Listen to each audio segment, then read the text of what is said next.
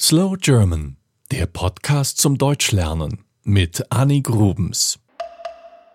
Wie arm oder reich sind die Menschen in Deutschland? Ich habe es herausgefunden. Allerdings sind die Zahlen von 2017. Sie stammen aus dem fünften Armuts- und Reichtumsbericht der Bundesregierung. Also, 15 Prozent der Bevölkerung in Deutschland leben in Armut oder an der Armutsgrenze. Das sind ungefähr 13 Millionen Menschen. Oft sind das kranke und alte Menschen, Menschen ohne Arbeit oder Familien mit vielen Kindern. Besonders betroffen sind auch Alleinerziehende, also Vater oder Mutter, die alleine mit den Kindern leben. Leider sind 19 Prozent aller Kinder arm. Das ist also jedes fünfte Kind in Deutschland. Aber was heißt denn überhaupt arm? Immerhin ist so etwas immer relativ. Denn Deutschland ist ein wohlhabendes Land wenn man es mit vielen anderen Ländern der Erde vergleicht. Also berechnen wir aus allen Menschen in Deutschland erst einmal einen Durchschnitt. Wer dann viel weniger hat als diesen Durchschnitt, den nennen wir arm. Die Weltgesundheitsorganisation WHO sagt, wenn ein Mensch weniger als die Hälfte des durchschnittlichen Einkommens seines Landes hat, dann ist er arm. Die Berechnungen der Bundesregierung definieren Armut mit weniger als 60 Prozent des mittleren Einkommens. Ein Beispiel mit Zahlen. 2015 war man in Deutschland arm, wenn man weniger als 12.192 Euro pro Jahr verdiente. Netto, also nach Abzug von Steuern und Abgaben. Reich war man mit 40.639 Euro netto pro Jahr. In Deutschland lag die Armutsgrenze im Jahr 2018 für einen Erwachsenen bei 1135 Euro Einkommen pro Monat.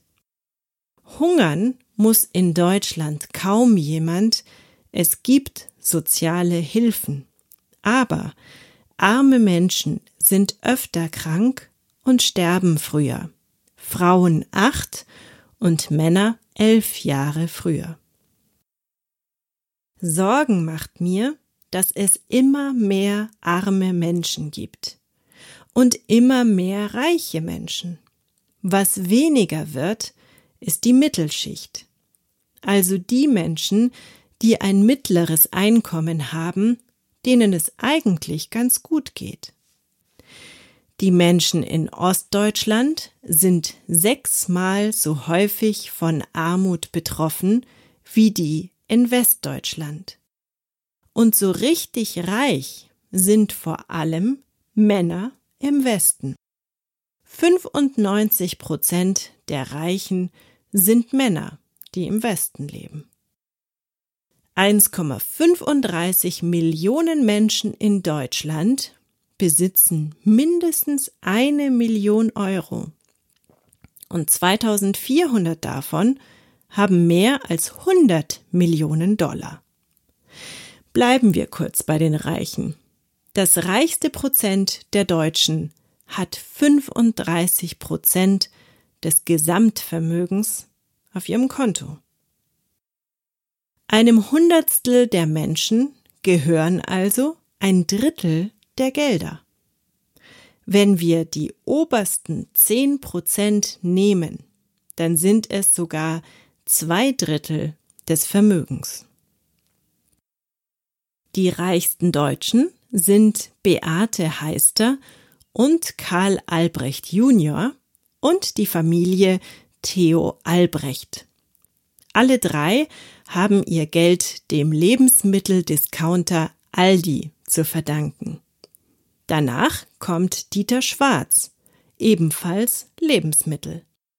Er ist die reichste Einzelperson in Deutschland mit einem geschätzten Vermögen von 41,5 Milliarden Euro.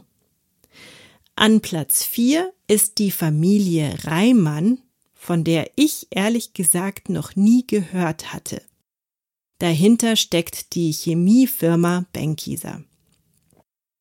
Und an Platz 5 der reichsten Deutschen steht Susanne Klatten, die BMW-Erbin. Bis 1996 gab es in Deutschland eine Vermögenssteuer.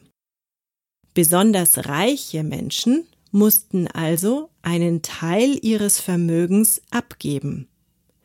Dann entschied allerdings das Bundesverfassungsgericht, dass das nicht gerecht sei.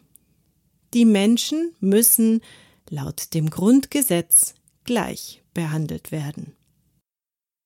Ich würde mir wünschen, dass viele der besonders reichen Menschen einen großen Teil ihres Vermögens abgeben.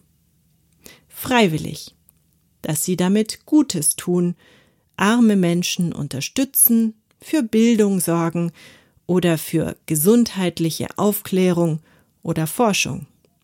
Manche tun das, die meisten aber tun es nicht. Das war Slow German, der Podcast zum Deutschlernen mit Annie Grubens. Mehr gibt es auf www.slowgerman.com.